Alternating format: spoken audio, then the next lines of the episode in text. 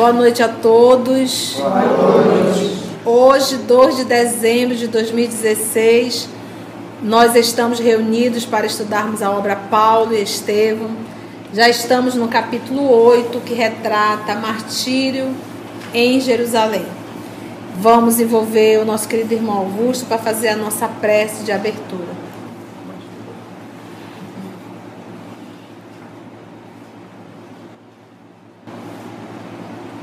Mestre amigo Jesus,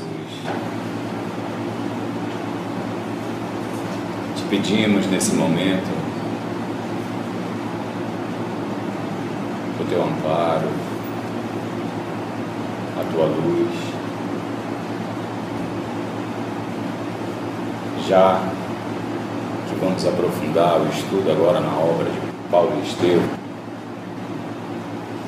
na busca da compreensão desse teu vaso escolhido, que possamos nós, que aqui buscamos compreender esse teu discípulo, ter a força e a vontade que ele teve de te seguir sem olhar para trás, mas buscando fazer a tua vontade, buscando vivenciar o teu amor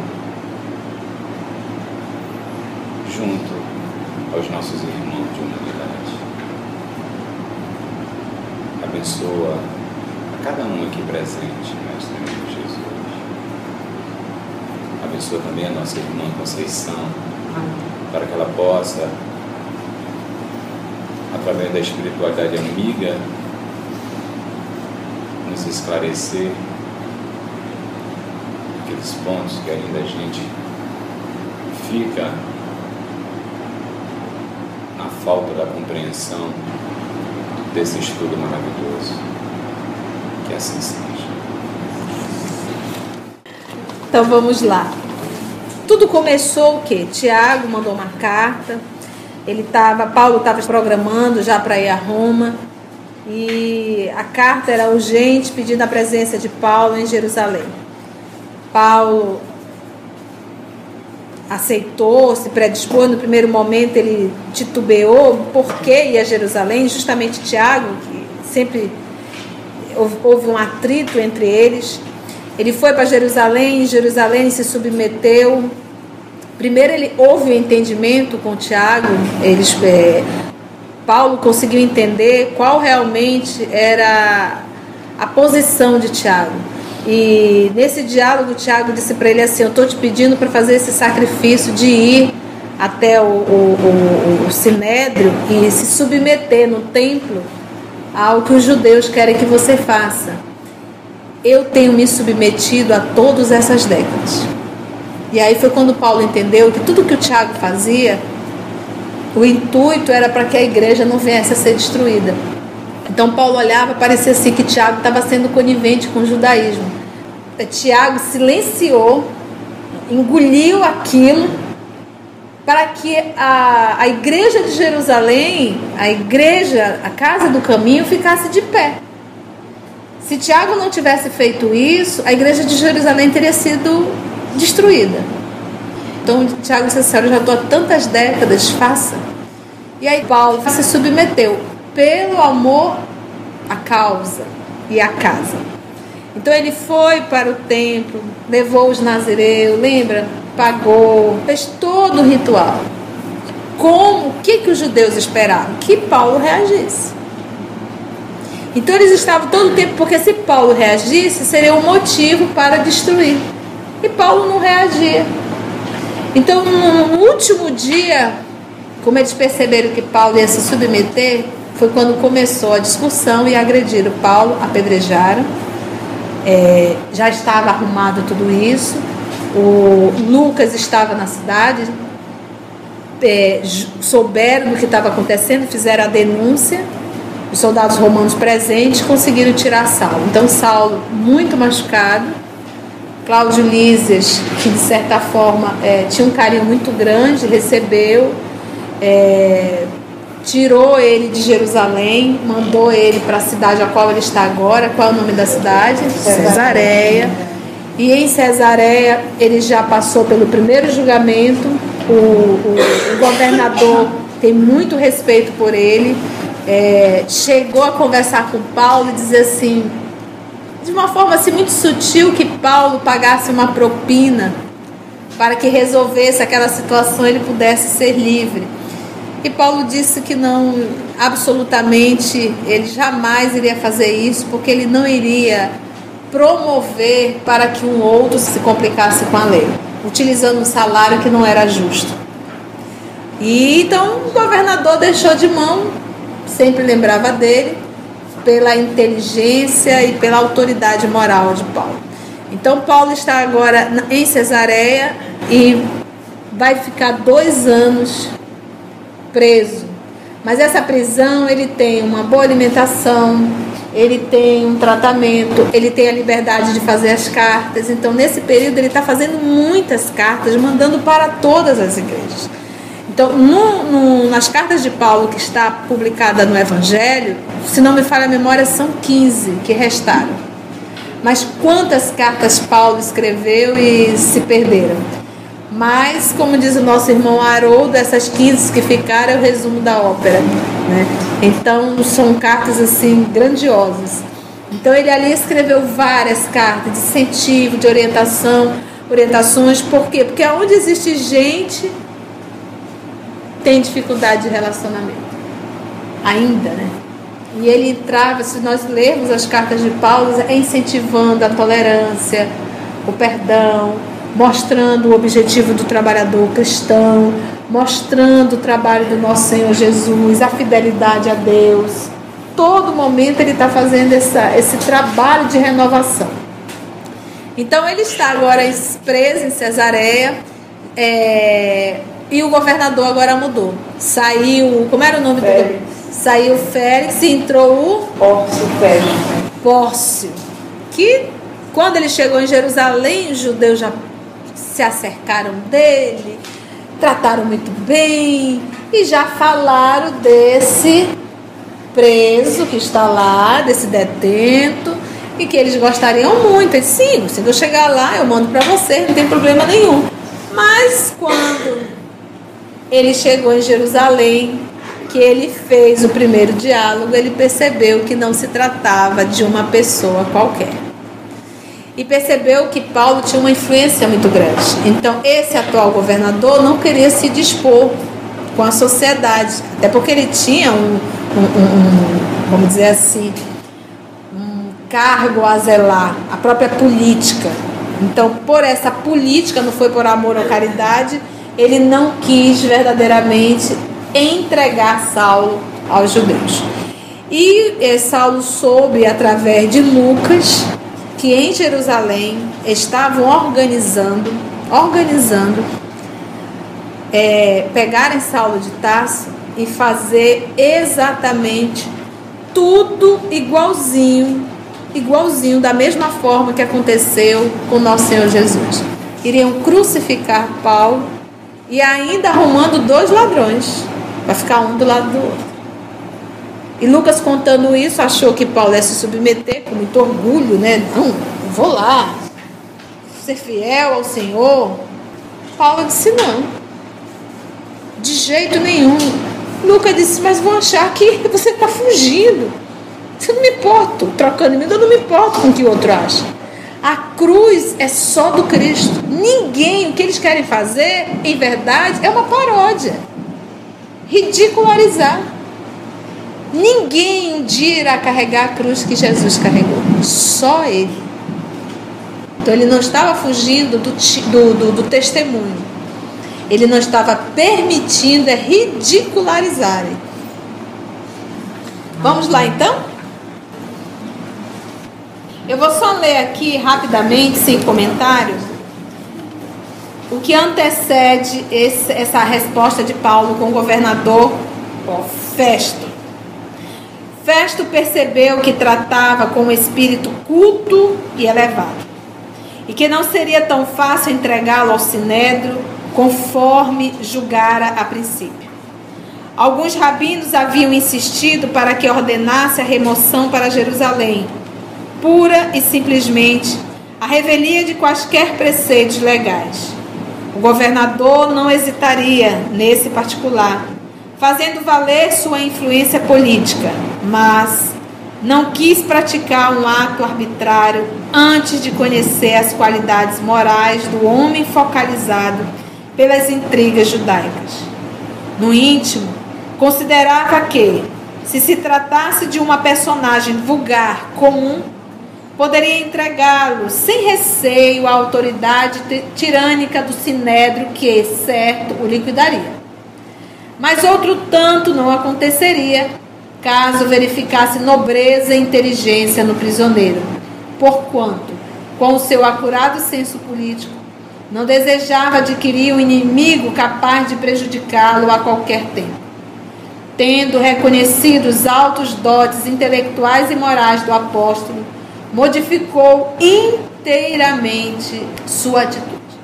Passou logo a considerar com mais severidade o interlocutor chegando à conclusão de que seria crime agir com parcialidade no feito.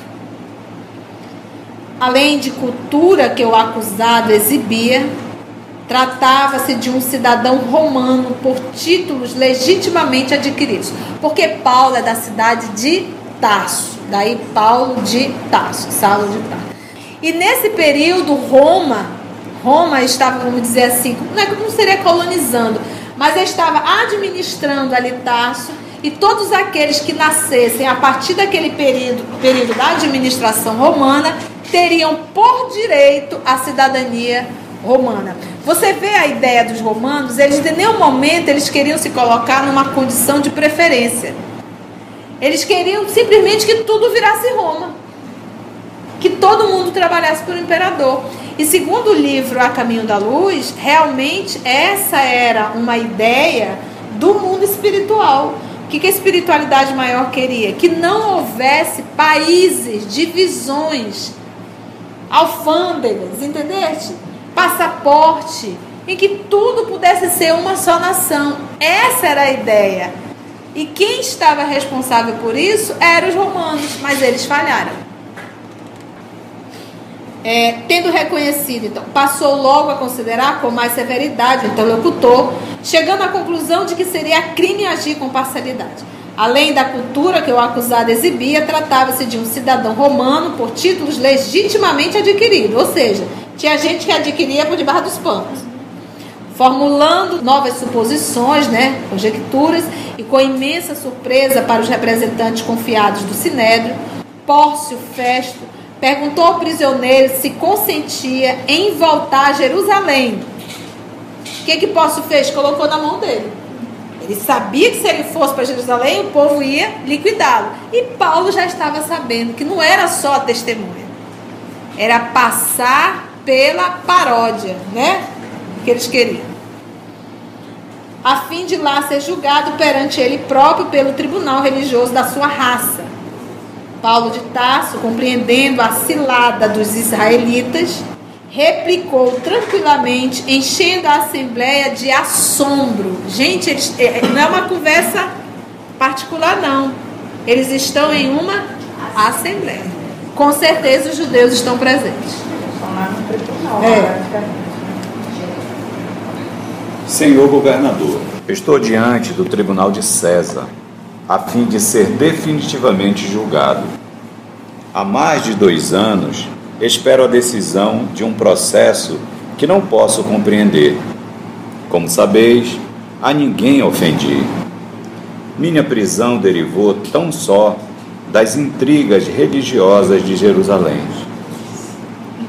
Desafio neste particular o conceito dos mais exigentes, se pratiquei algum ato indigno, peço eu mesmo a sentença de morte.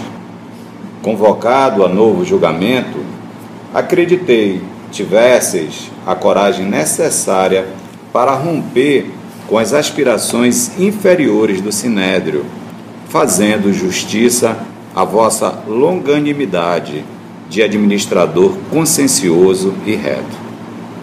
Continuo confiando na vossa autoridade, na vossa imparcialidade isenta de favor, que ninguém poderá exigir dos vossos encargos honrosos e delicados.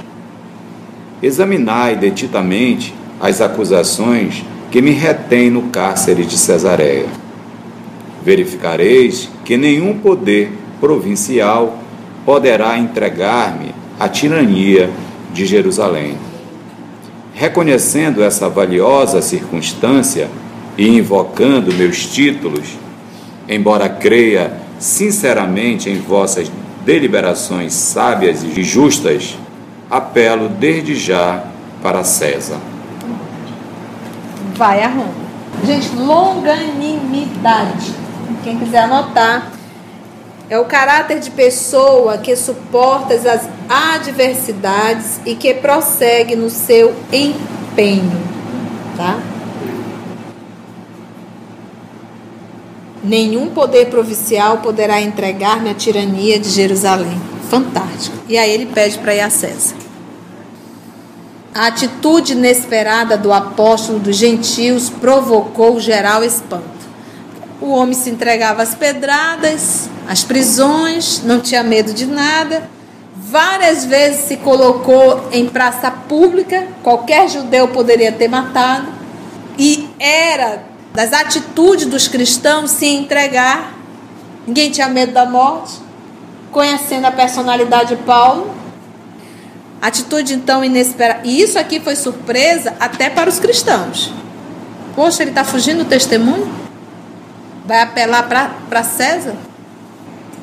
Então nunca nós deveremos nos comparar ao Cristo. Ele é meu exemplo. Ele é meu exemplo. Eu vou segui-lo, mas no trabalho. Entendeu? Então era isso que Paulo é, falou. É, é, muito forte quando ele diz aqui a Lucas. Volta só um pouquinho que ele diz bem assim. O médico fez um gesto de assombro, como a maioria dos cristãos eminentes de todas as épocas. Lucas não conseguia compreender aquele gesto, interpretado à primeira vista como uma negativa do testemunho. Entretanto, contrapôs sem hesitação. Jesus não recorreu para as altas autoridades no sacrifício da cruz. E eu receio, isso é Lucas falando a Paulo. E eu receio que os discípulos não sabem interpretar a tua atitude como convém. Olha, Jesus não abriu mão. Jesus aceitou a cruz. Olha o que Paulo responde. Discordo de ti. Respondeu Paulo, firme.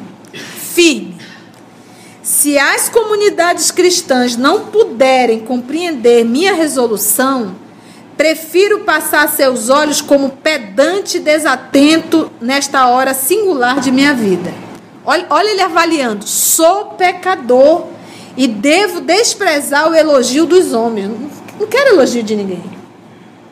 Se me condenarem, não estarão em erro Sou imperfeito e preciso testemunhar nessa condição verdadeira da minha vida. De outro modo, seria perturbar minha consciência, provocando falso apreço humano que eu não tenho. Fantástico.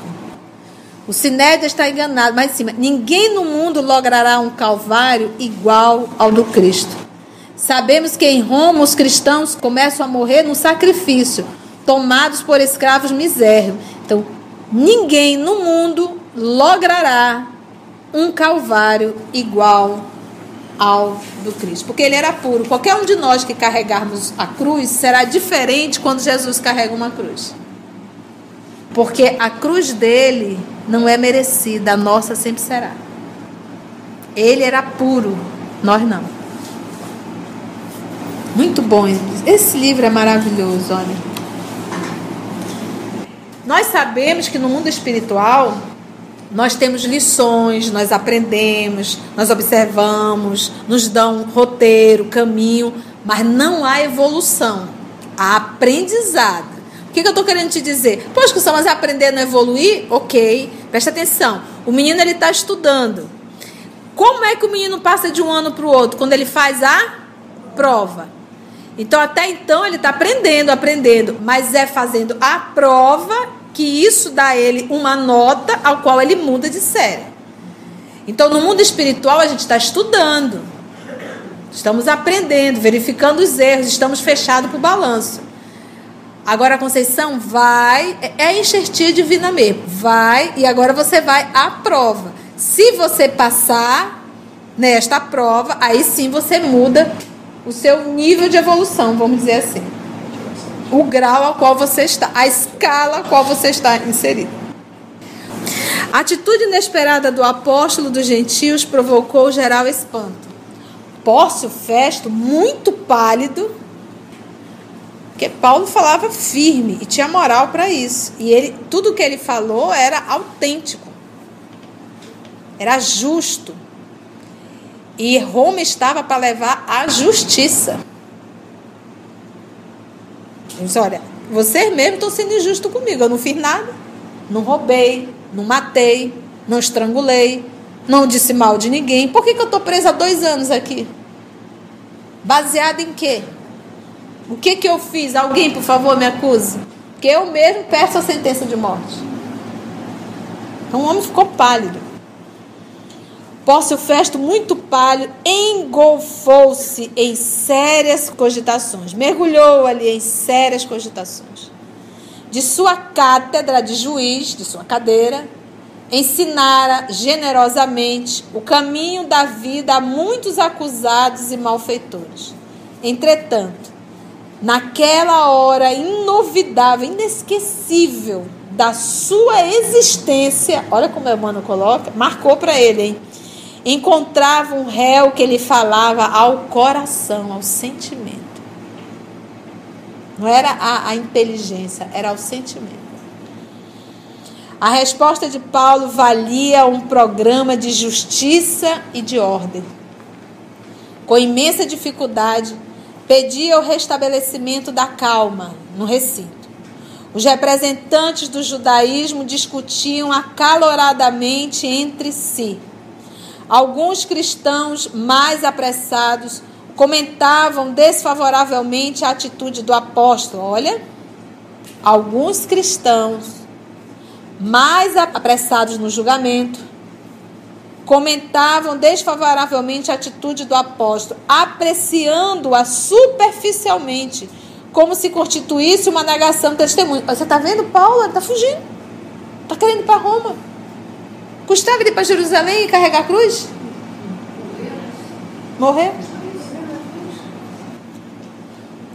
Lembra que nós estávamos falando de ser caridoso?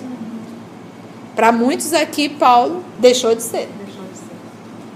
Olha a linha da razão e do raciocínio. O governador reuniu à pressa o pequeno conselho dos rabinos mais influentes. Os doutores da lei antiga insistiram pela adoção de medidas mais enérgicas. Prende o homem. Ele não tem querer, não. No pressuposto de que Paulo se modificaria com algumas bastonadas. Entretanto, sem desprezar a oportunidade de mais uma prestigiosa lição para a sua vida pública, o governador cerrou o ouvido às intrigas de Jerusalém. Por quê? Porque Paulo não era um prisioneiro comum. Além da sua inteligência, ele tinha muitos amigos que eram influentes. A decisão de do como é o nome dele é o Festo. A, a decisão dele ia repercutir numa sociedade. Ele não podia ficar mal na fita. Se modificaria com alguma bastante. Entretanto, sem desprezar a oportunidade de mais um de uma prestigiosa lição para a sua vida pública, o governador cerrou os ouvidos então às intrigas de Jerusalém afirmando que de modo algum podia transigir no cumprimento do dever, naquele significativo instante de sua vida. Desculpou-se, desapontado com os velhos políticos do Sinédrio e do Templo, que o fixavam com olhos rancorosos, e pronunciou as célebres palavras: Apelaste para César, irás a César Célebre frase. Com essa antiga fórmula ficaram encerrados os trabalhos do novo julgamento.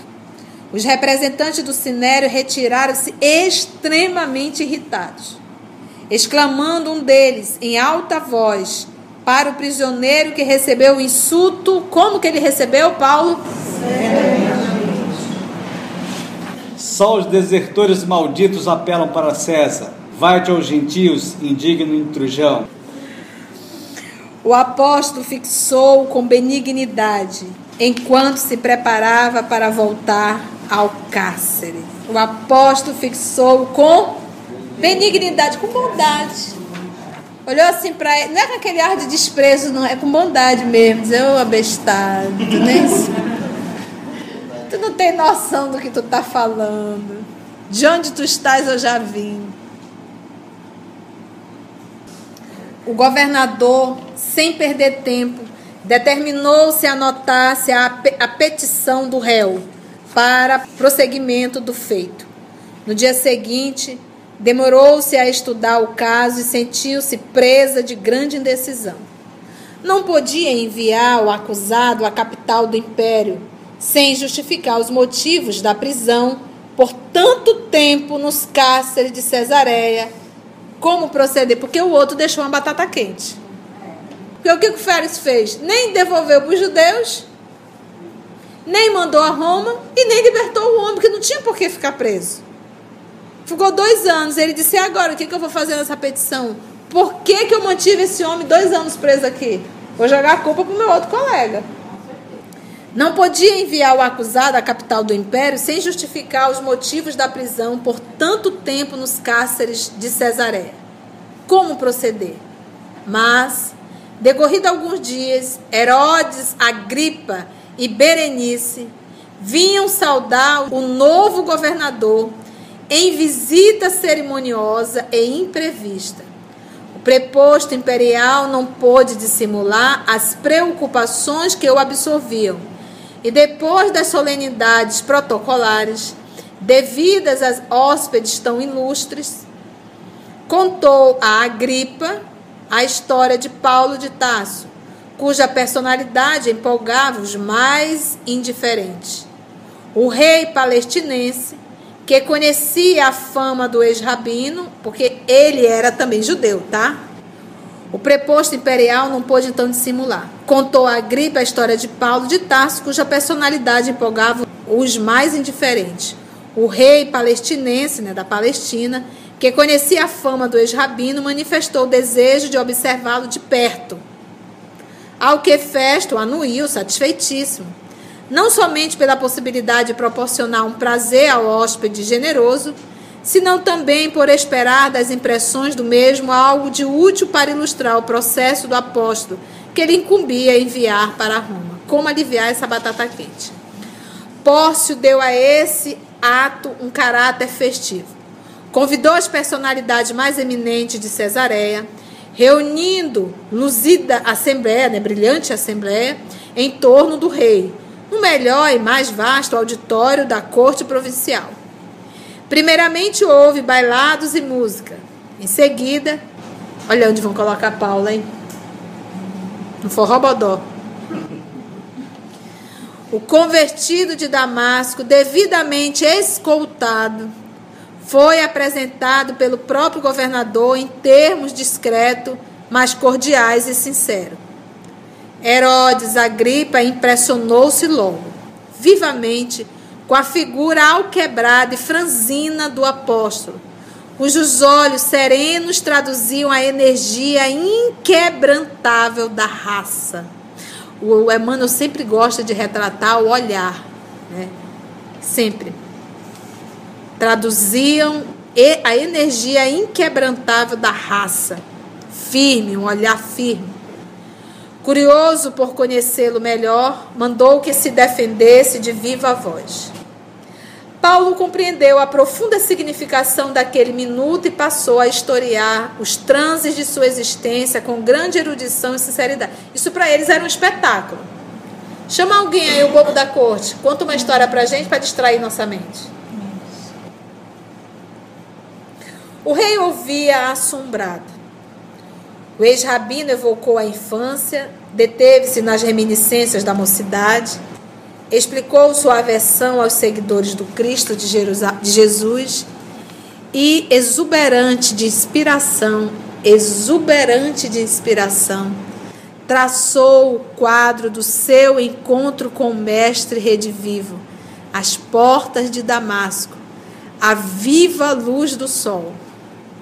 Em seguida, passou a enumerar os feitos da obra de gentilidade, as perseguições sofridas em toda parte por amor ao Evangelho, concluindo com veemência, com firmeza, que, e, e, e sem embargo, sem obstáculo, suas pregações não contrariavam, antes corroboravam, né? colaboravam as profecias da lei antiga desde Moisés.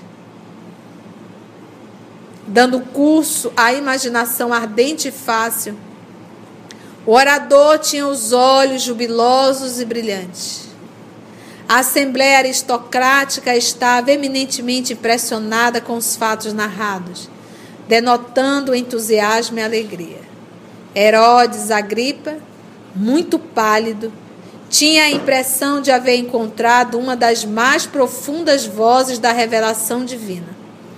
Pórcio Festo não ocultava a surpresa que lhe assaltara subitamente o espírito. Você imagina a vibração de Paulo falando? Ele conseguia magnetizar todo mundo, ficar todo mundo parado para ouvir. E, obviamente, a assistência espiritual nesse momento. Pócio, sim, Pócio era romano, então a crença em vários deuses. Mas o, o, o Agripa não, ele é judeu. Pócio Festo não ocultava a surpresa que lhe assaltara subitamente o espírito. Não presumia no prisioneiro tamanho cabedal de fé e persuasão, de convencer ouvindo o apóstolo descrever as cenas mais belas do seu apostolado com os olhos repletos de alegria e de luz, transmitindo ao auditório, atento e comovido, ideias imprevistas e singulares. O governador considerou que se trataria de um louco sublime e disse-lhe em alta voz, na intercorrência de uma pausa mais prolongada: Paulo, és um desvairado. As muitas letras fazem-te delirar. Vou voltar no diálogo. Esse mesmo, esse mesmo espetáculo aqui foi dado para o, o Félix, que a esposa pediu, lembra? Quando Paulo começou a falar, falou, falou, ficou todo mundo parado. Daqui a pouco ele, o, o, o cidadão vem assim: por hoje basta, disse com autoridade. Meus familiares poderão ouvir-vos de outra feita, se lhes aprover, pois quanto a mim não creio na existência de Deus. Paulo de Tarso recebeu a observação com serenidade e respondeu com benevolência. Olha a resposta de Paulo, que é a mesma. Isso não é que ele está indiferente, que essa resposta que Paulo deu aqui para o, o Félix é a mesma que ele poderia dar para o Posso. Olha só.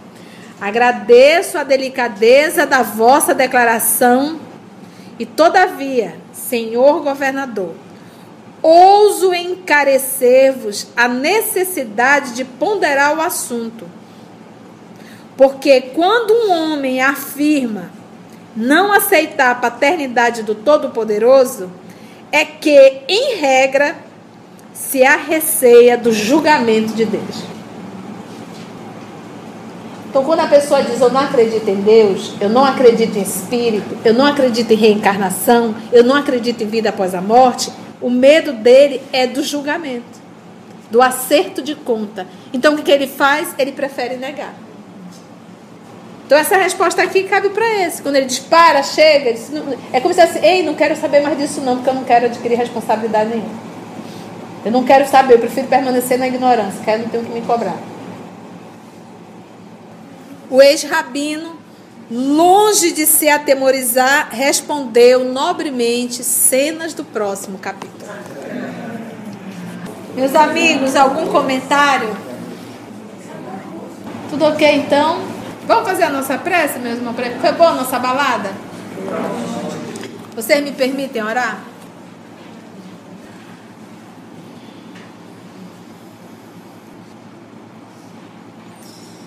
Querido amigo, nosso Senhor Jesus, esse movimento que fazemos de estudo,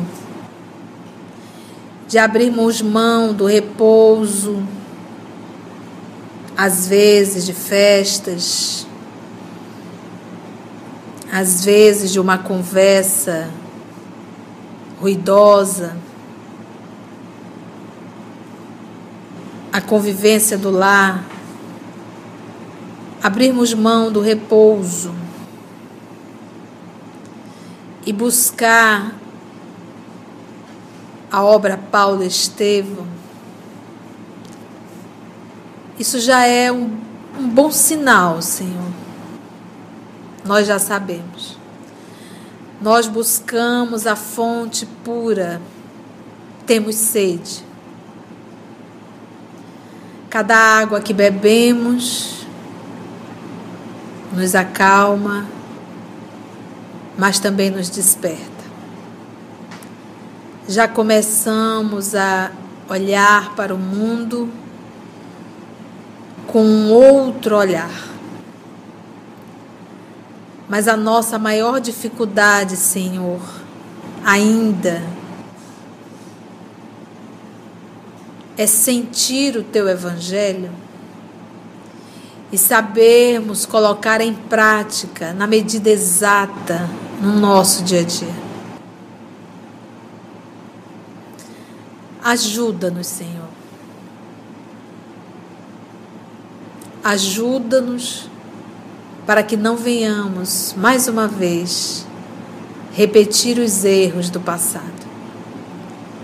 Muito obrigada por essa noite que o Senhor nos proporcionou, por esse carinho que aqui recebemos, pelas lições que são grandiosas desse apóstolo do bem, pela presença dos amigos espirituais a nos amparar, a nos fortalecer.